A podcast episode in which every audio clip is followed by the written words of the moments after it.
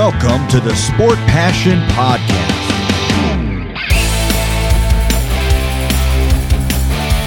And here is your host, Lars Marendorf.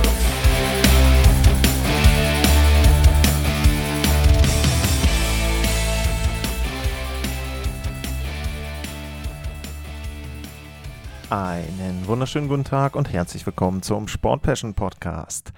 In der heutigen Ausgabe geht es noch einmal um die Arizona Coyotes. Gestern gab es die Vorschaufolge und heute gibt es ein Interview mit JJ Moser. Der hat sich Zeit genommen, um ein bisschen mit mir über seine Offseason zu reden. Er hat da einige Dinge gemacht, äh, habe ich auch darauf hingewiesen im, im Interview. Ich werde auch den Instagram-Feed von ihm verlinken in den Show Notes. Also kann ich euch sowieso nur empfehlen. Ähm, es wird ja auch öfter kritisiert, dass die NHL-Spieler vielleicht nicht so ganz diejenigen sind, denen man irgendwo folgen kann bei Social Media. Ich finde aber zum Beispiel das äh, von JJ Moser da sehr lustig erstmal, was sie da gemacht haben und dann eben auch interessant einfach zu sehen, mit was sich die Spieler drumherum rund um das Eishockey-Thema auch beschäftigen. Ja, und er war da auch, finde ich, sehr nett, sehr offen. Ich fand auch die Antworten sehr offen. Also auch das finde ich immer bemerkenswert. Es war in dem Fall so, wir kannten uns jetzt vorher nicht. Ich habe die Anfrage dort über den Pressesprecher gemacht, der Arizona Coyotes. Und da finde ich es dann schon bemerkenswert, wenn jemand dann auch wirklich direkt zu Beginn des Gesprächs, also richtig auch, wirklich fand ich gute Antworten ähm, gegeben hat. Also da auch nochmal vielen, vielen Dank an äh, den Pressesprecher der Arizona Coyotes, aber vor allem dann natürlich auch an JJ Moser. Wenn euch diese Folge gefallen hat, dann sehr, sehr gerne Feedback. Ich versuche weiter auch andere Interviews zu bekommen, die ich dann auch während der Saisonvorschau, aber dann auch in der regulären NHL-Saison mit einbauen kann. Ähm, da bin ich natürlich auch so ein bisschen abhängig da drauf und freue mich, äh, wenn ihr Feedback gebt, äh, denn dann weiß ich auch, dass euch die Folgen gefallen und ich entsprechend mit der Thematik weitermachen soll. Ja, ansonsten für heute dann viel Spaß mit dem Interview und JJ äh, Moser.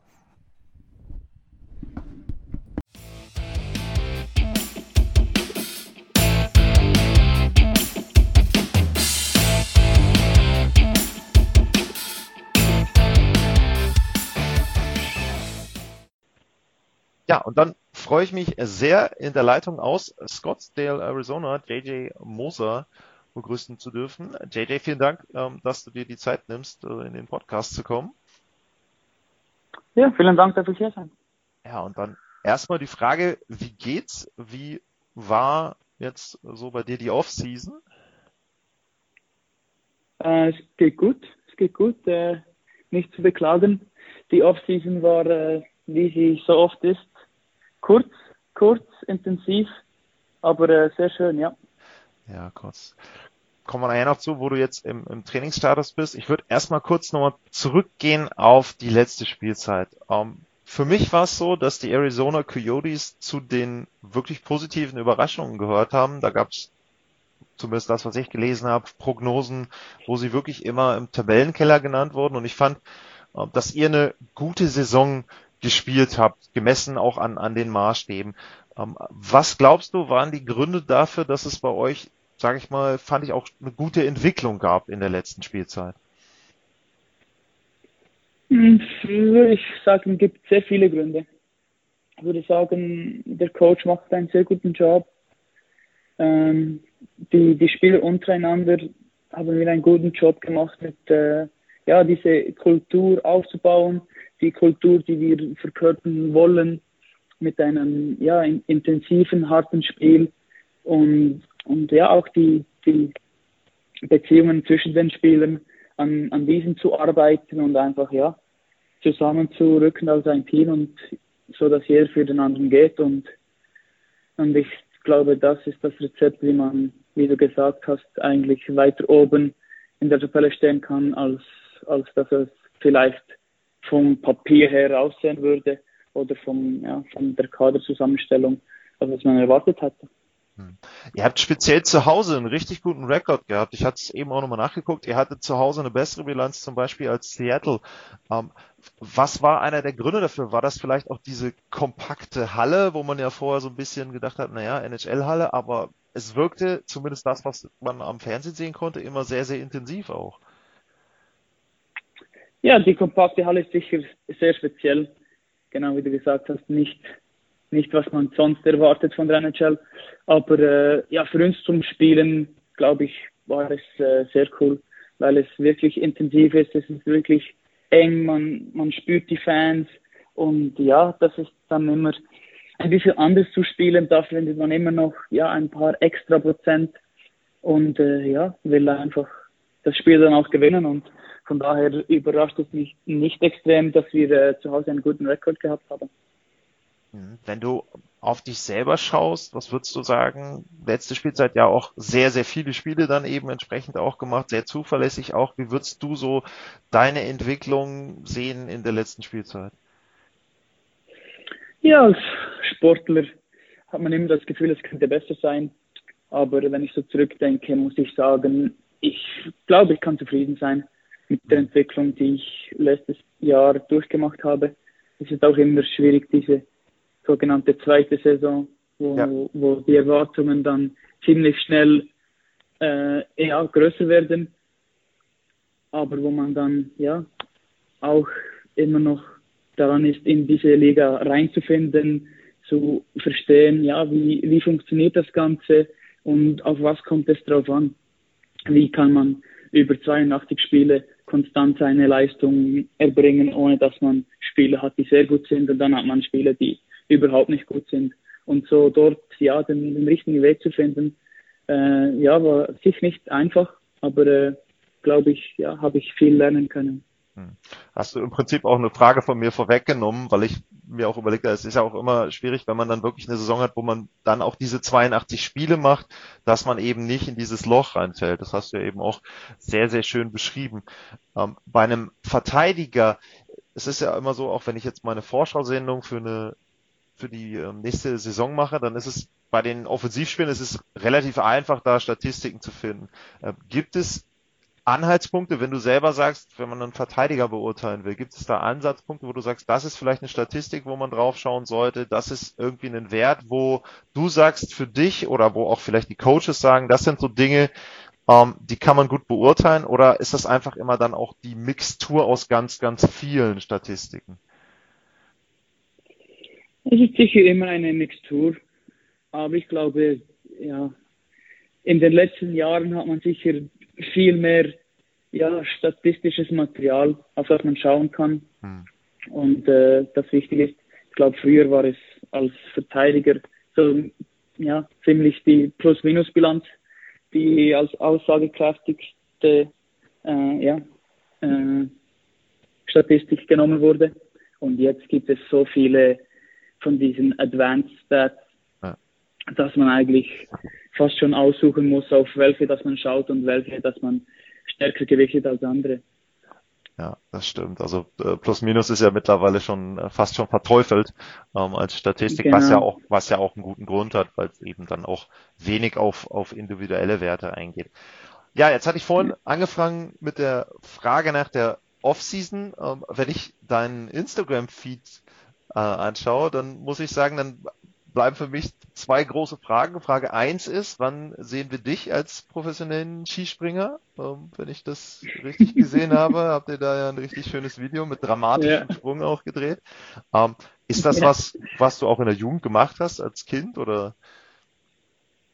Nein, überhaupt nicht. Das war ja total das erste Mal, dass ich auch nur ja in der Nähe ja. Skisprungschanze war. Und äh, nein, es war einfach äh, lustig. Ich habe einen Kollegen, der ja. Äh, ja eigentlich im Militär kennengelernt und er macht nordische Kombination. Und genau. äh, da hat er gesagt, ja, komm einfach mal und mach ein bisschen Skispringen und dann war ich so, ja, sicher, wieso nicht?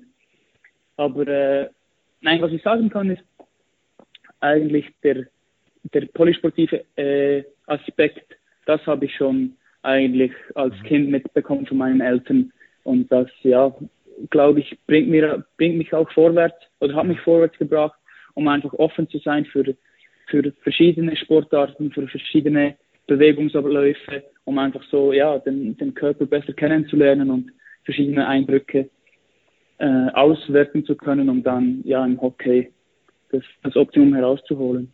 Das ist auch ein Punkt, den man immer wieder hört, dass nicht so eindimensional trainiert werden soll. Das habe ich auch schon gehört, speziell aus den USA, wo dann so die Kritik geäußert wird, dass Kinder auf eine Sportart fokussiert sind, sozusagen von Anfang an. Das gibt's äh, ja hier in Europa auch mittlerweile.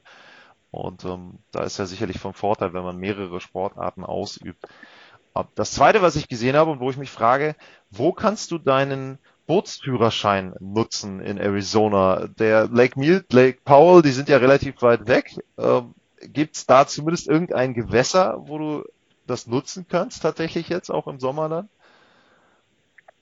Äh, ja, das Spannende ist, in Amerika brauchst du nicht einmal einen Bootsführerschein. Okay, das habe ich mir fast gedacht, ja. Aber, äh, aber äh, nein, es hat, es hat äh, Seen hier in der Nähe.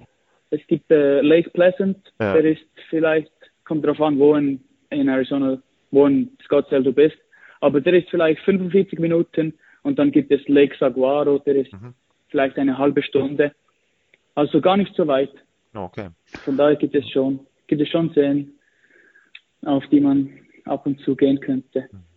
Jetzt hast du vorhin auch erwähnt, die Offseason war kurz. Ähm, es ist auch jetzt so, ich habe mehrere äh, Interviewanfragen gestellt und tatsächlich gab es eben ein paar, also bei Nino Niederreiter hat mir der Pressesprecher jetzt geantwortet, der reist jetzt gerade erst nach Nordamerika. Äh, bei Moritz Seider und Typ Stütze war es auch so, die waren in Mannheim, haben sich da noch fit gemacht, also bis vor kurzem auch noch. Du bist jetzt schon drüben in Nordamerika. Erstmal, wie, wie lange bist du schon da und warum bist du im Vergleich zu manch anderem Spieler so früh schon wieder dort? Hm, ich bin mh, hm, am 30. August oh. äh, hierhin gereist. Okay. Also das wäre letzten Mittwoch. Mhm. Also noch nicht so lange. Mhm. Und äh, für mich ist es einfach hauptsächlich aus dem Grund, dass wir äh, nach, Austra nach, Australien gehen. Mhm, genau. Und äh, genau da haben wir äh, oder müssen wir am 13. September eigentlich offiziell äh, hier in der Stadt sein, Versammlung.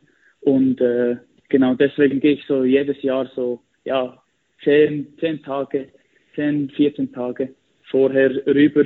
Und ich glaube, das ja, ist nicht ein riesiger Unterschied, wenn man mhm. bedenkt, dass die anderen, wann haben die, müssen in der Stadt sein, 21. und 22. Äh, September möglicherweise. Genau, ja, ist verschoben dann, eben dann. dann ja.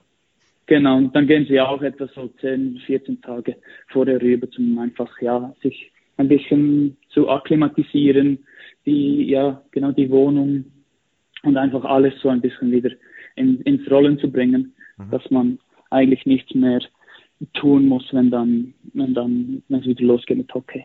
Mhm. Zur Global Series in Australien hast du irgendetwas schon gehört von Eishockey, von Eishockey-Fans in Australien? Hast du da irgendwas mitbekommen? Äh, nein, nicht groß. Wir haben nur ja, gewisse Medien, Medienanfragen, ja. wo, wo immer Sachen gefragt wird über, über Australien oder man ein bisschen die Wörter raten muss von, von den Aussies. Aber sonst nichts. Ich habe Aha. nur einmal habe ich mich erkundigt und habe gesehen, dass sie eine, eine Liga sogar ja. haben mit so etwa zehn, zehn Teams seit, seit ja, Anfang 2000er, mehr oder weniger 20 Jahre. Aber sonst äh, weiß ich nicht mehr. Nein. Ja gut, aber das ist ja schon mal, da kann ich mir vorstellen, dass die Medien da begeistert sind, wenn da jemand dann zumindest sich schon mal auch damit ähm, beschäftigt hat. Ähm, bei der Offseason und jetzt auch so in die Saison rein, wie ist denn der Kontakt von dir zu anderen Schweizer Spielern? Gibt es da auch vielleicht dann auch nochmal ähm, beim Training zu Hause, aber eben auch entsprechend äh, jetzt während der Saison dann irgendwie Kontakt? Hast du vielleicht auch irgendeinen speziellen Spezi, wo du sagst, da wird dauernd äh, nochmal eine Nachricht ausgetauscht? Ja, das äh, ist sehr unterschiedlich.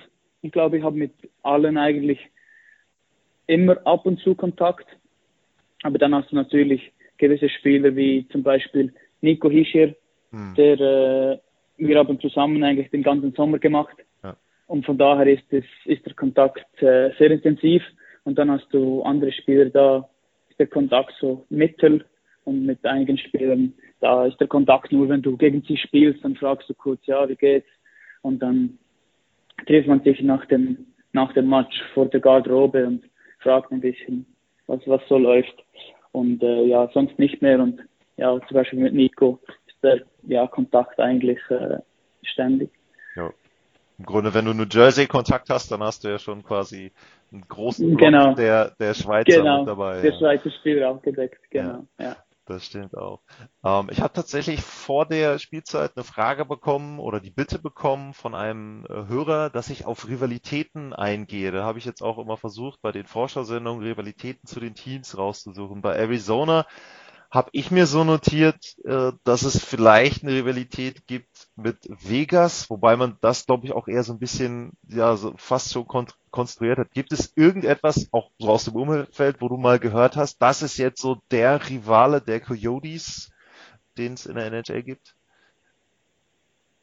Nein, eigentlich nicht. Ich habe nicht von einem Rivalen, wirklichen Rivalen gehört. Das ist, ja, ja vielleicht gegen gegen Anaheim fühlt es sich immer ein bisschen anders ja. an zu spielen. Ich weiß nicht, woher das kommt, aber dort hat man das Gefühl, dass die Spiele immer ein bisschen, ja, nicht härter, aber dass man einfach gegen sie überhaupt nicht verlieren kann. Mhm. Aber eine richtige Rivalität weiß ich jetzt nicht. Ja. Ergibt sich ja dann, genau. Wenn, wenn ihr jetzt zum Beispiel, ich sag mal, wenn ihr die Playoffs erreichen solltet, dann dadurch ergeben sich ja meistens dann auch, ja, genau. auch die Rivalitäten. Genau. Ja. Ähm, wenn du jetzt aufs nächste Jahr blickst und auf die nächste Saison, gibt's dort Punkte, wo du sagst, das sind so vielleicht Dinge, die ich unbedingt erreichen möchte? Gibt es da auch Dinge, die man vereinbart vielleicht mit den, mit den Coaches? Oder ist das, ja, du guckst die Entwicklung, gehst auch wieder jetzt in die, in die Spielzeit offen rein? Ja, man hat gewisse, gewisse Ziele, aber die sind eigentlich jedes Jahr ähnlich. Ich glaube, man mhm. will immer will immer mehr Eiszeit, will immer mehr Verantwortung, mhm. will immer mehr in den wichtigen Phasen des Spiels auf dem Eis stehen, will sich immer technisch, körperlich verbessern und logischerweise ja mehr Scorerpunkte äh, beitragen zum, zum Teamerfolg, aber auch die, ja, die defensiven Sachen nicht vernachlässigen. Und dann sind auch viele Ziele einfach als, als Team definiert. Ich glaube, wir haben jetzt doch ein, zwei äh, gute Spiele dazu mhm. bekommen und man hat so das Gefühl, ja, jetzt, jetzt geht es in eine Richtung, jetzt geht, geht es vorwärts, äh, verglichen zu den letzten Jahren, wo man immer so, ja, nicht genau wusste, ja, wie lange sind wir noch im Rebuild oder wie lange sind wir noch daran, neue junge Spieler zu sammeln, bevor wir dann eigentlich ja, beginnen wollen zu gewinnen. Und ich glaube, ja, in diesem Sommer haben wir doch ein, zwei gute Spiele bekommen und äh, ja, wollen da als Team auch einen, den nächsten Schritt machen mhm. und äh, so nah an die Playoffs zu kommen wie möglich. Und dann werden wir sehen. Wenn ich da nochmal einhake, wenn ich aufs Death Chart schaue, was ich hier jetzt gerade habe, dann wirst du zusammen im äh, Verteidigerpaar mit Matt Dumba äh, gelistet.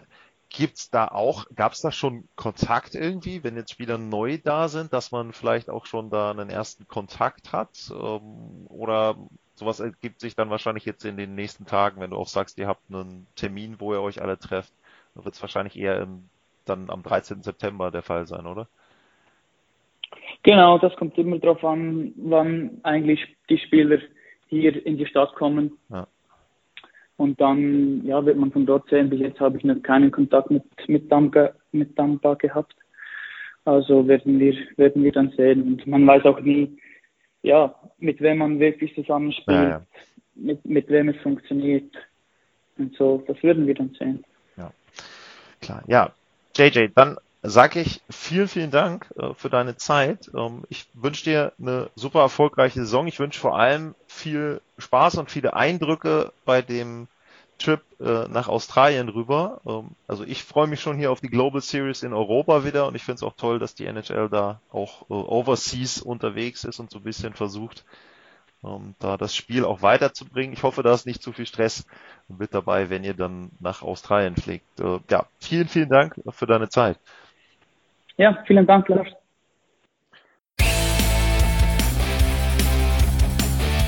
Sportliche Grüße. Das war's, euer Lars.